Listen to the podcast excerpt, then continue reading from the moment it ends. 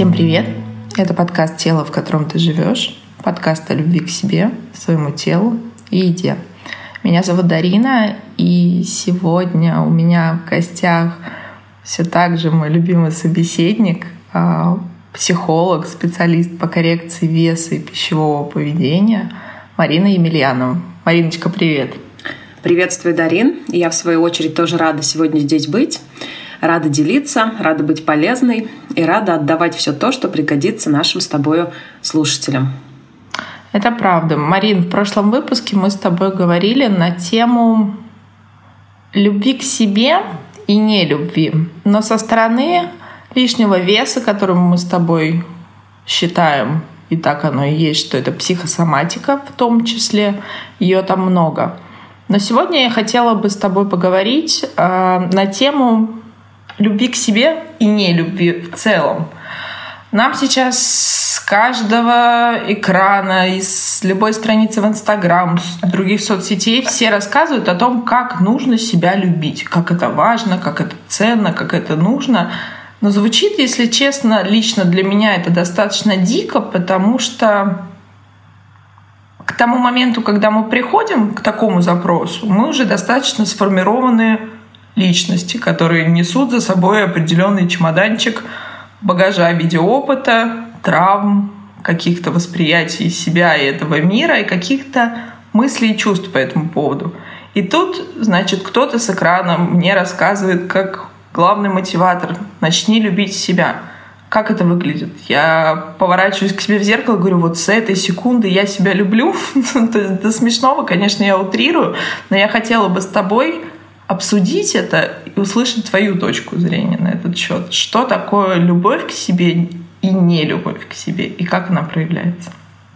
Да, очень даже согласна с тобой, Дарина. На самом деле очень часто у клиентов в этом месте возникает затык, потому что вроде бы есть доводы, да, а, есть, эм, ну, как бы обратная связь от специалиста или сами мы, когда что-то читаем, начинаем заниматься самопознанием, самоисследованием, мы приходим к пониманию того, что мы по каким-то причинам себя не любим. Вроде бы это внутреннее ощущение создается, да. То есть мы, например, понимаем, что если мы кормим себя едой, а, которой есть нельзя, от которой мы начинаем болеть, болеть, да, которая приводит нас к медленному уничтожению. Но это точно не про любовь к себе. И вроде бы в этом месте что нужно сделать, чтобы полюбить себя, чтобы не хотелось кормить себя этой едой? Потому что я здесь, знаете как, а, я захожу, то есть здесь можно все делать элементарно и просто. А вот через те моменты, в которых ты поняла, что ты себя не любишь, да, сделай точностью да наоборот, и это будет про любовь к себе.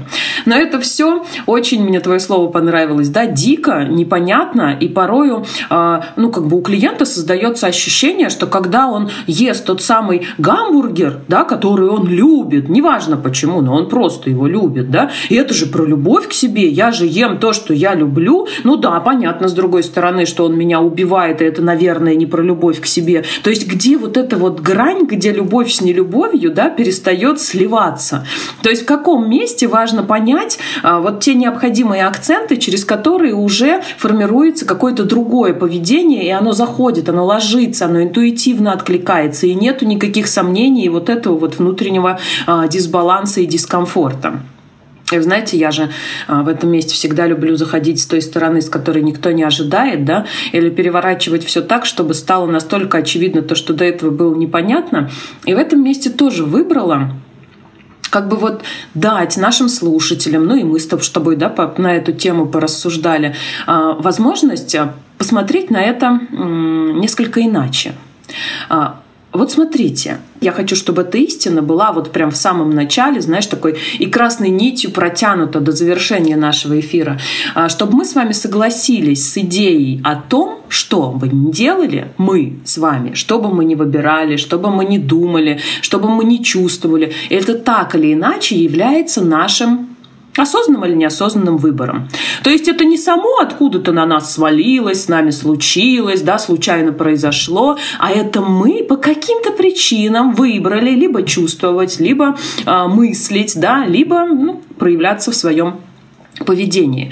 И даже если кто-то с этим не согласен, и кто-то, может быть, сейчас подумает, да, вот Марина Емельянова навязывает нам мысли о том, что все плохое со мной случается, да я в жизни этого не выбирала, да, и это вот само а, приходит, откуда я знаю, какой поток мыслей, да, меня накроет в следующую секунду. Друзья, это не я придумала, это научно доказанный факт, вы можете поискать, да, литературу по этому поводу, а, найти кучу экспертов, которому вы будете доверять, да, ученых, там, я не знаю, или еще кого-то.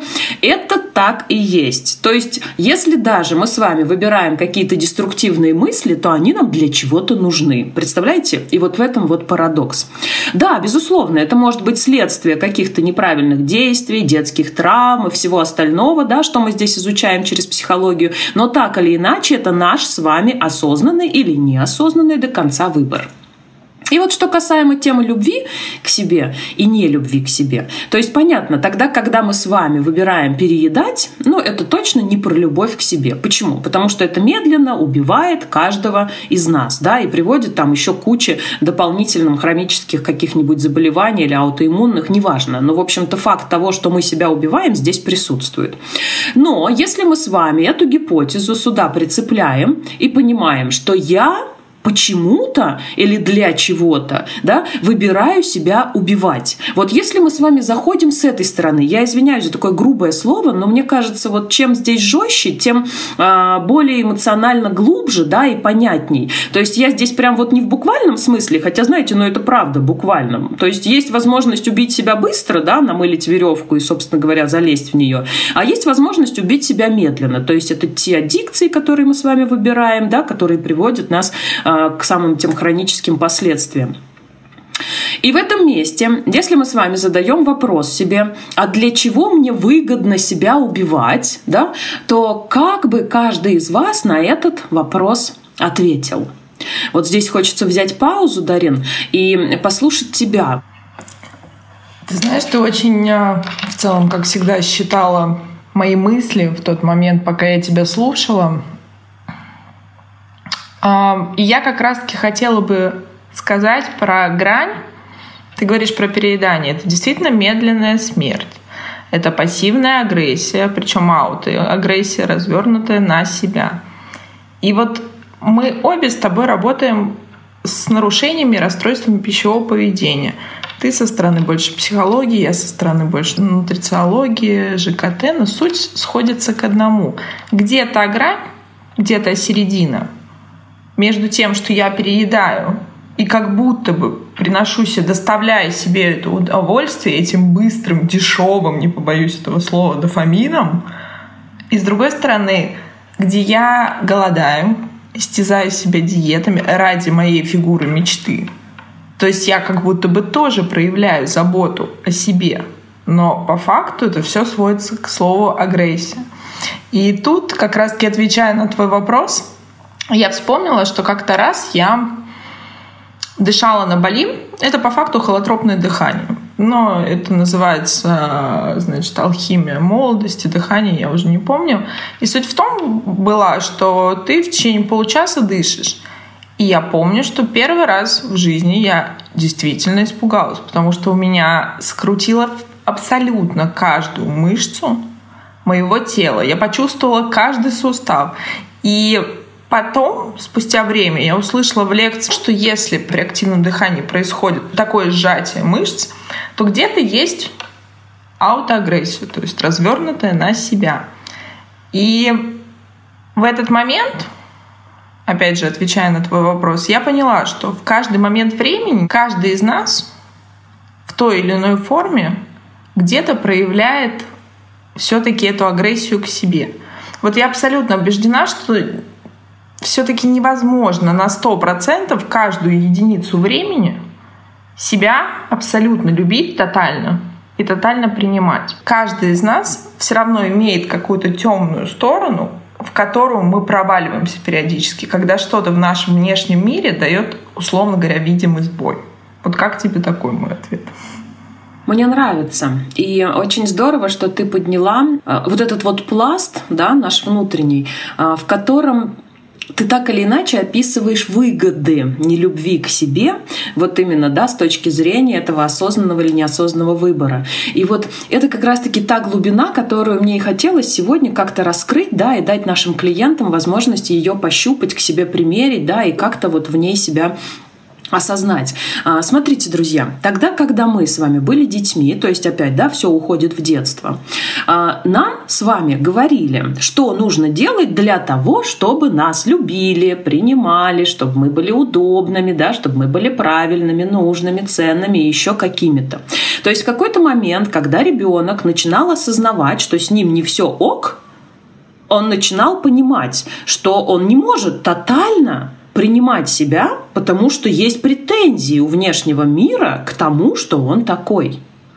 Я проговорю прям вот это вот место медленно, потому что каждый из нас этот период проживал. Это место, где начинает формироваться наш невроз.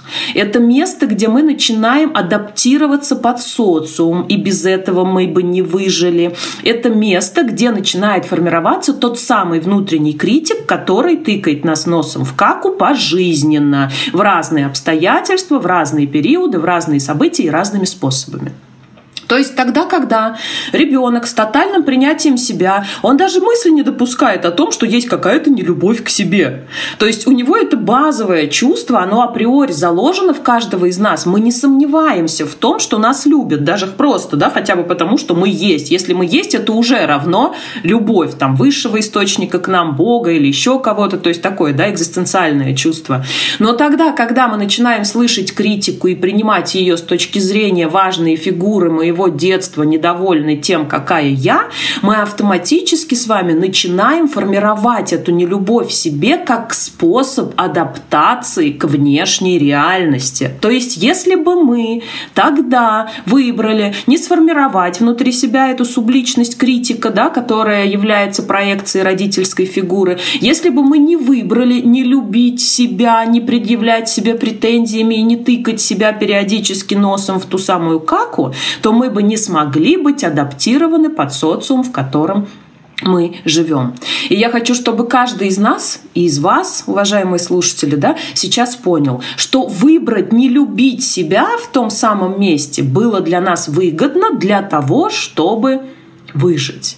То есть как это выглядело буквально? Мы дети, мы до этого вообще, в принципе, да, никаких претензий к себе не предъявляли и ни под какие рамки себя не подгоняли. И тут нам говорят, с тобой не все ок, тебе нужно быть немножечко в этом месте вот таким, в этом вот таким, а здесь может быть и множечко, а тут еще и на Таню желательно, чтобы ты был похож, да, на нашу соседку, а тут, чтобы вот Коля тебе замечания не делал, тебе надо вот так вот себя вести. Ну и, в общем, все вот эти вот предложения в наш адрес, которые ставили под сомнение безусловное принятие нас и любовь любовь нашу да, к себе в первую очередь, а, ну, с точки зрения отклика мира, в котором мы живем.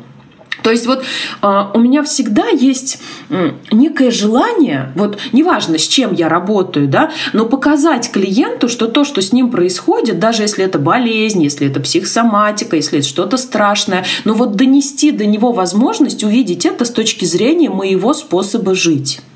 То есть вот плохо это, хорошо, правильно, неправильно, полезно, не полезно, это вторично. Вот это просто тупо способ.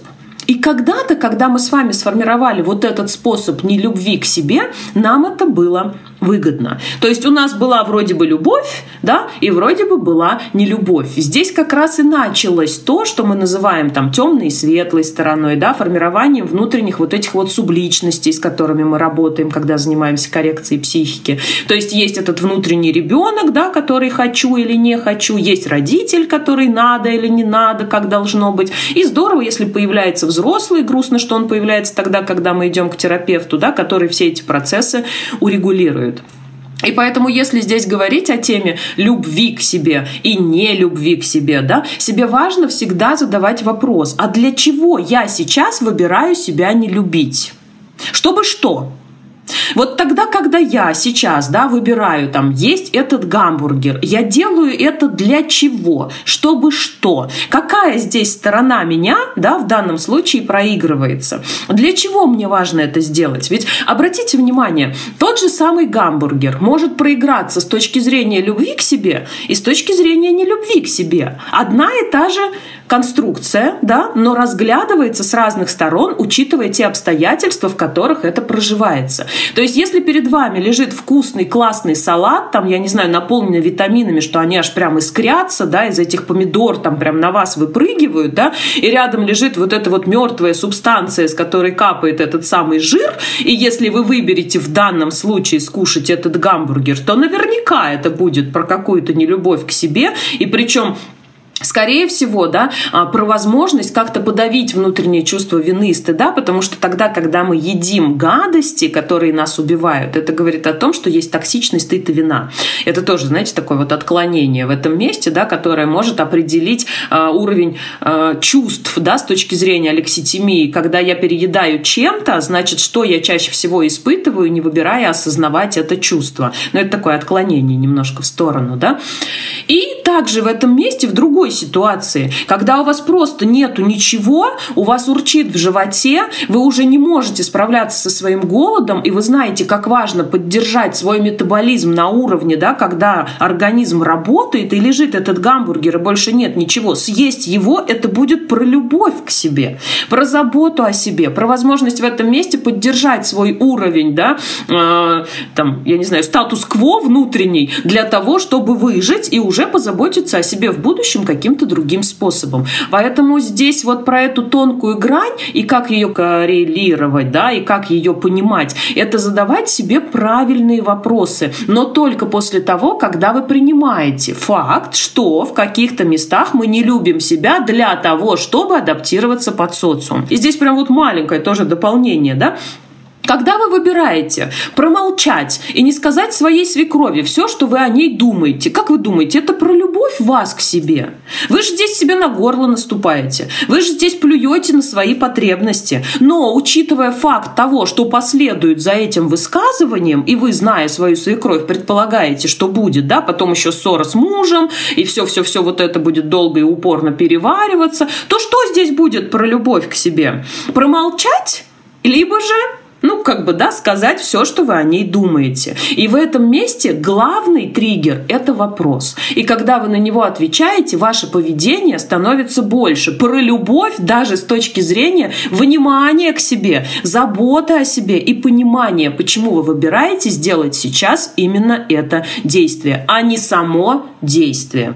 Марин, мне очень откликается прежде всего то, что мы с тобой практически в каждом нашем выпуске легализуем то, что происходит, то, о чем мы говорим, что тоже переедание или те же способы заедания. Это же тоже про адаптацию, и мне прям это действительно очень близко, что первое, чтобы с чем-то начать работать, не бороться ключевое, не искоренять, а просто работать, взаимодействовать, для начала нужно признать, что это норма, и когда-то каждому из нас, какой бы то ни был симптом, болезнь, аддиктивность, аддикция, что угодно — зачем-то было нужно и было все-таки во благо. Опять возвращаясь к нашему любимому синельнику, возлюби болезнь свою. И в этом все на самом деле. На этом все строится. И, Марин, согласись, что ты же не можешь помочь человеку, неважно какой запрос, если он не будет э, этого осознавать, что у него это есть. То есть бывает очень часто приходят люди с одной потребностью, с одним запросом, а уходят с другим. И вот мне интересно услышать тебя, как понять, вот в этом месте я сейчас любовь к себе проявляю или не любовь. То есть э, гамбургер и салат — это достаточно просто. А если человек этого не осознает, вот такая пассивная аутоагрессия, но которая не очевидна. То есть э, попробую привести пример, если мы берем расстройство пищевого поведения, мы с тобой много про это говорим. Вот перед тем, как приходит анорексия, или булимия, или они друг за другом, есть же вот это состояние э, орторексии, да, это теперь признано заболеванием. Так вот, как понять эту грань? Я уже орторексик или я просто забочусь о себе? То есть что здесь? Какой здесь маркер вот этой разницы? Напряжение или его отсутствие? Или вот это, э, знаешь, черно-белое мышление, то есть тотальность? То есть если я ем все зеленое, то я буду есть только зеленое. Или там, если я что-то никогда, вот меня всегда пугает слово никогда. Вот я его уже давно не произношу, потому что мы не можем быть уверены, что случится через одну минуту. То есть никто не может нам дать этой гарантии. И вот как здесь? То есть как понять, что тут что-то есть? И это что-то уже не то. То есть не про любовь и не про принятие. Ты знаешь, вот если э, говорить прямо именно про такие э, расстройства, как анорексия, булимия, орторексия, здесь, наверное, вот я соглашусь с тобой, что нужно для начала дать клиенту возможность осознать факт того, что дихотомия мышления присутствует, да, и является вот тем, что, а, ну вот по факту сейчас с ним случается, потому что а, здесь на самом деле у них очень жесткая вот эта вот э, грань между плохо, хорошо, правильно, неправильно, так должно быть, так не должно быть. И там, я так думаю, о любви к себе стоит говорить говорить уже после того, когда эта осознанность да, в рамках дихотомии, в рамках вот этих вот эмоциональных качелей, которые улетают из крайности в крайность, а, ну как бы нужно чуть позже к этому подходить. То есть вот здесь говорить о любви к себе – я бы на первых этапах не стала. Вот. Если отвечать на твой вопрос, а что в этом месте, да, любовь, а что не любовь, и как это увидеть, собственно говоря, да, то есть здесь, безусловно, опять мы идем через вопрос. Когда я выбираю делать вот это, например, да, не есть круглыми сутками для того, чтобы, там, не дай бог, не перевалить за МТ-18, да, потому что это все, это там крах, и человек уже перестает себя осознавать и чувствовать. Я сейчас про анорексию. Да? То есть, когда я выбираю это делать, я делаю это для чего? Чтобы что? И там очень часто мы уходим на такие понимания, где речь о самом пациенте не идет а где речь идет как раз-таки о причинах, почему он выбирает вести себя определенным образом. То есть потому что если я буду стремиться там, да, к тому, чтобы свой вес увеличить, это значит, я перестану себе нравиться да? А почему ты себе не нравишься? Как бы в этом месте следующий вопрос. Вот с чем это связано? И здесь клиент уже отвечает, потому что а, я вот смотрю, например, там за любимым блогером, а у нее талия 39 там, да, а у меня вот 40, и мне вот обязательно надо, чтобы она была 39 для того, чтобы там, я не знаю, быть на нее похожей. Ну, то есть вот здесь, куда мы уйдем через эти вопросы, мне сложно представить, потому что каждый случай индивидуален, да, но здесь вот важно именно через задавание этих вопросов привести клиента к пониманию того, что он делает это даже не для себя, а потому что в его голове есть какие-то убеждения в том, что так почему-то или для чего-то нужно. То есть отсоединить да, в этом месте ощущение, что это то, что выбираю я, от того, что по факту является той реальностью, в которой пребывает анорексик. Как всегда, все в точку. А, анорексия, булимия, расстройство пищевого поведения. Так получается, что мы с тобой в основном говорим все-таки об этих внешних проявлениях. Но это крайняя стадия. А я говорю в целом, например, тот же бодипозитив. Вот, это, кстати, прекрасный пример. Вот последние 5-7 лет, да даже 10, в Европе бодипозитив все журналы, экраны заполнены моделями плюс сайз. Но вот вопрос. Это про принятие или это про, опять же, агрессию к этому миру? Я докажу, что я могу быть, условно говоря, полный, иногда это толстый. Я не говорю о внешней эстетике. То есть меня, допустим, как специалист волнует здоровье, что что будет с сосудами, что будет э, с желудочно-кишечным трактом, что будет с гормональной, репродуктивной функцией и всем остальным, когда у человека сверх нормы вес относительно него конкретно. Мы не говорим об каких-то параметрах, мы говорим про каждого человека как единицу. Вот это про что, Марин, для тебя? Вот для меня здесь опять, знаешь, вот каждый случай индивидуален. То есть я бы здесь начала рыться опять через эти самые вопросы. То есть повторяюсь, но я бы здесь спрашивала клиента вот прям до последней черепахи. Спрашивала бы о том, для чего ты выбираешь это делать, чтобы что. И вот чаще всего, вот казалось бы, да, простые вопросы, и каждый из вас их может сейчас себе задать. То есть, когда я выбираю делать вот это, я делаю это для чего, чтобы что, да? И здесь, конечно же, вопрос, который идет ну, таким параллельным да, к этому, это и какую цену я за это плачу.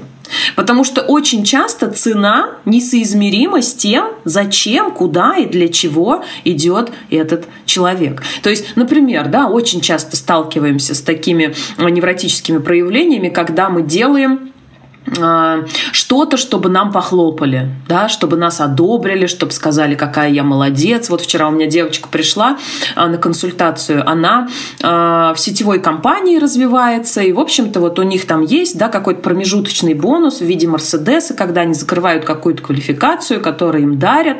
Ну и, собственно говоря, у нее был запрос, а что мне делать, чтобы этот Мерседес получить, а то я вот тут в эфир прямой выйти не могу, сказать не могу, клиентов к себе пригласить пригласить не могу, вот все, язык у меня там вот э, не ворочается, я сразу там бледнею, чуть ли не в обморок падаю. Может, мне на курсы идти актерского мастерства, да, или еще чего-то. И я здесь быстренько спустила ее в начало всего этого и спросила, для чего тебе Мерседес? Чтобы что? Она говорит, чтобы всем доказать, что я могу. Дальше можно ни о чем не спрашивать. Как вы думаете, кто-то внутри вас, вот 80% вас, ваше подсознание, будет хоть что-то делать для того, чтобы кому-то что-то доказать? В каких-то местах будет. Но тогда, когда у этих 80% нас, да, мы просто спрашиваем, ну вот ты доказала всем все по твоим фантазиям. И что? Вот здесь соизмерима цена и качество – то есть я все это буду делать даже не для себя, а для того, чтобы кому-то что-то доказать. И там больше всего она боится, да, холодные звонки, когда нужно звонить людям, приглашать их на какие-то мероприятия или еще как-то. Ради чего? Я понимаю, если бы в этом месте цель была, да чтобы кататься на этом классном Мерседесе, в нем клево, удобно, вкусно пахнет, я буду кайфовать, я буду чувствовать себя богиней, я буду ездить туда, куда хочу, тогда да. Но чтобы мне похлопали, и причем в этом месте, да не факт, что они похлопают, не факт, что им вообще пофиг, пофигу на нас, и мы же ведь тоже про это знаем. Угу где здесь кто внутри вас будет что-то для этого делать.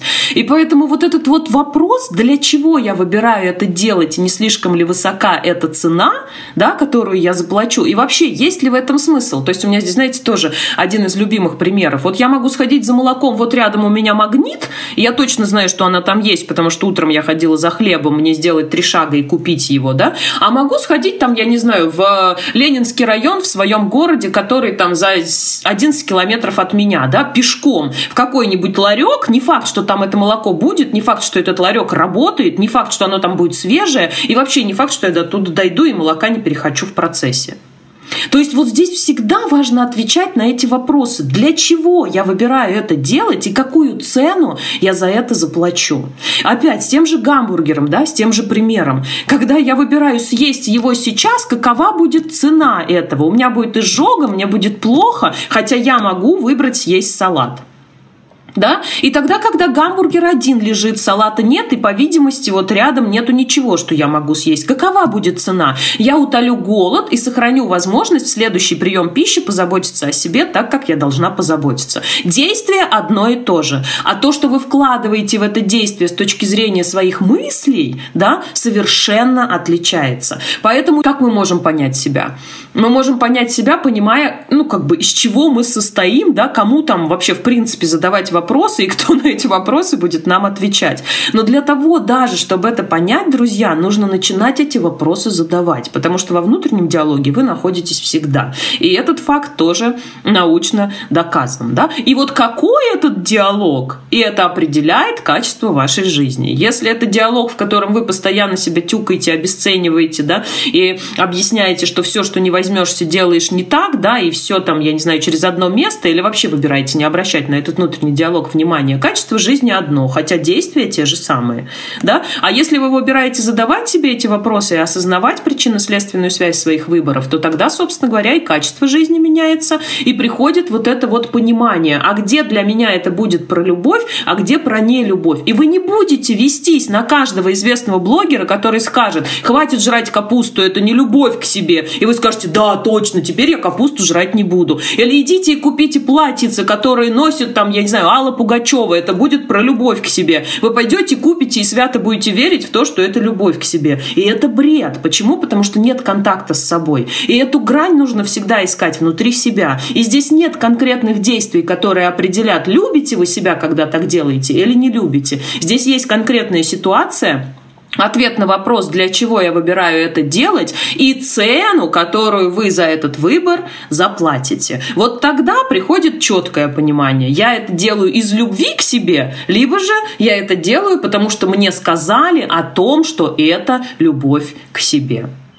И вот тут, Марин, у меня сразу родился вопрос, и ты как раз-таки, в принципе, им завершила свою фразу, что мне кто-то сказал, как мне себя любить. И тут он автоматически напрашивается. Так какие же все-таки выгоды от нелюбви к себе? То есть первый очевидно про то, что я отдаю ответственность за свою жизнь, вкладываю в руки кого-то или чего-то. Какие еще? То есть явно же там что-то есть, и мы не просто так это делаем. Да, потому что это же как раз дало нам возможность адаптироваться под наших, а, с точки зрения ребенка, неадекватных родственников, которые хотят, чтобы мы делали странные вещи. Да? Например, чистили зубы, ходили в школу, учились там, я не знаю, танцевать или играть в волейбол или в баскетбол. И нас еще при всем при этом убеждали, что это должно нам нравиться. Угу. Вот как здесь под все под это подстроиться? Здесь важно подстроиться под родительское ощущение того, что с нами не все ок, а это уже равно, да, что меня не любят. То есть, если меня не принимают целиком и полностью таким, какой я есть, значит, меня не любят. Ну, это как бы вот такая связка, да, которая, собственно говоря, эм, может как-то видоизменяться, если туда какие-то словесные обороты другие вставлять. Но по сути, вот по ощущениям внутри, это примерно вот так проигрывается, да. И тогда, когда ты говоришь э, про выгоды, что здесь как раз-таки выгоды не любви к себе, это возможность соответствовать чужим от нас ожиданиям. Вот она и выгода. То есть как ты можешь, а, там, я не знаю, любя себя, выбрать, сделать то, что требует от тебя начальник Самодур? Как? Но если мы говорим, для чего ты это делаешь, ты за это получишь зарплату, ту, которая даст тебе возможность накормить своих детей, заплатить кредиты, коммуналку и купить себе что-то из одежды. Есть причинно-следственная связь выгоды выбора этих действий? Есть. То есть в том месте, когда ты, проявляя любовь, наступаешь себе на горло и терпишь начальника самодура, ты знаешь, что цена за это небольшое терпение в виде пяти минут, потому что ты знаешь, что он неадекватный, через 10 минут его отпустит. Но за это ты получаешь вот такую выгоду.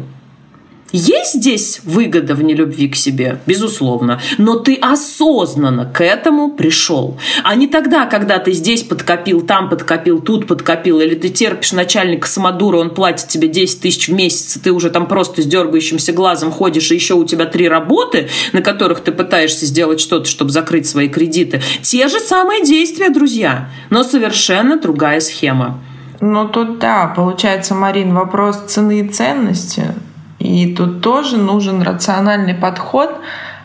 И на самом деле даже не он, а просто действительно, вот мы возвращаемся с тобой к вопросу того, что все случается, когда есть контакт с собой и понимание своих процессов, понимание себя, потому что действительно ни один из нас не похож друг на друга. Иначе, наверное, у нас бы не было, и, собственно, этих экзистенциальных кризисов и в целом каких-то мыслей о себе, потому что все бы были как под копирку.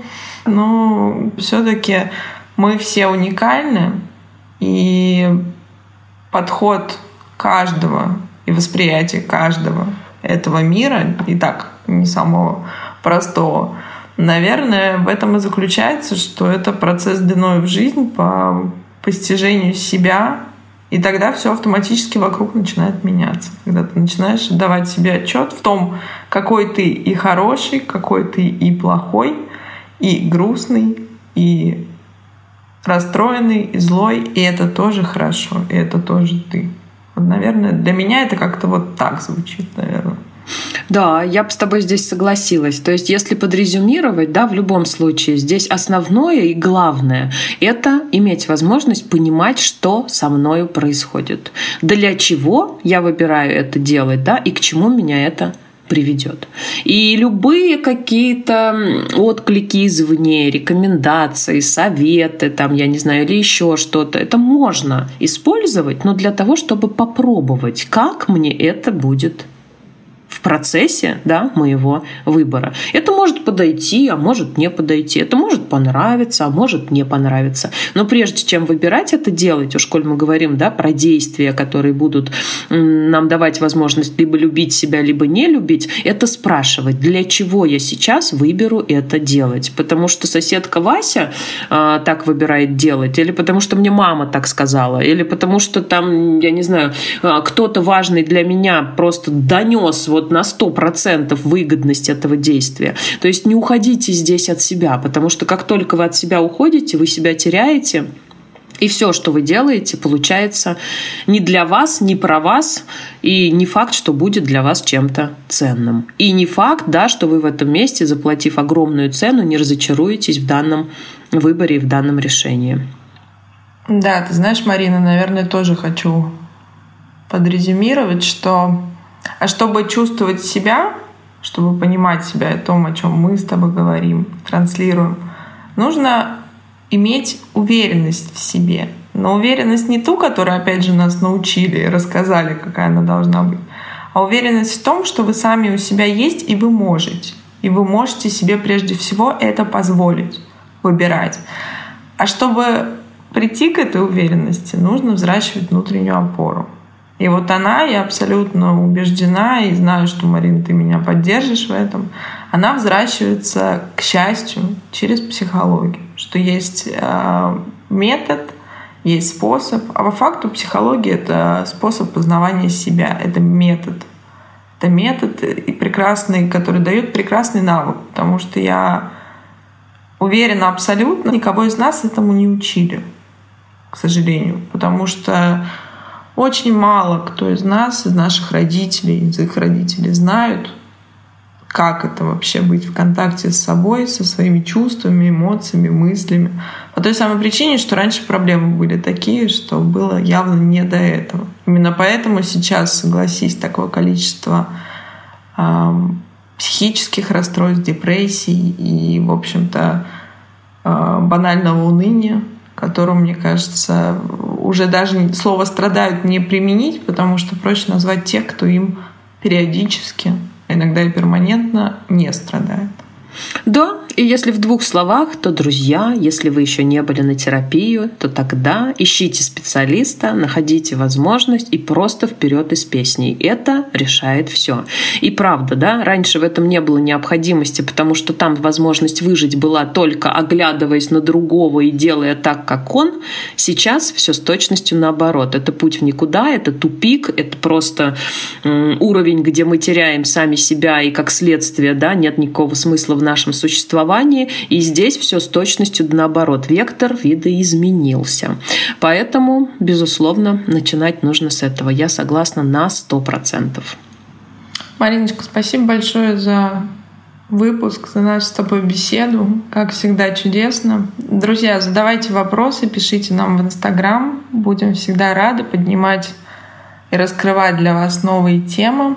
Сегодня у нас в гостях была Марина Емельянова, психолог, специалист по коррекции веса и пищевого поведения.